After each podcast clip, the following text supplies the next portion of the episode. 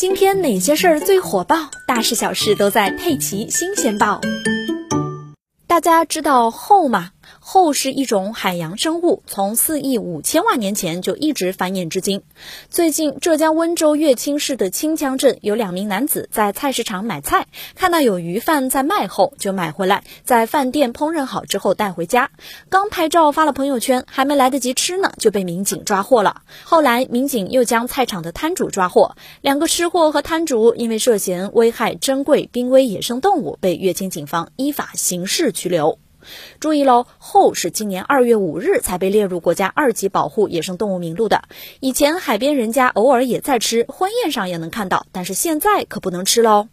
浙江海洋大学海洋生物博物馆的老师说，后是远古生物，出现的时代比恐龙还要早，在中国分布比较广，主要有两种：中国后和原尾后。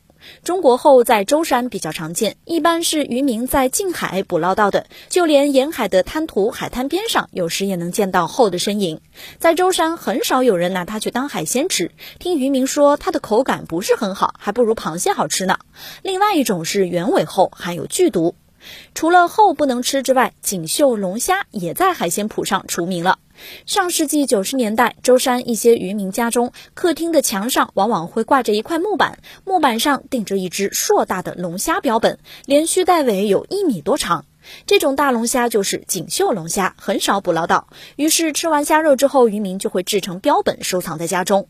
二零一八年的时候，就有渔船在舟山海域捕获了一只重四点五斤的锦绣龙虾，当时的预估市场价在四十万元左右。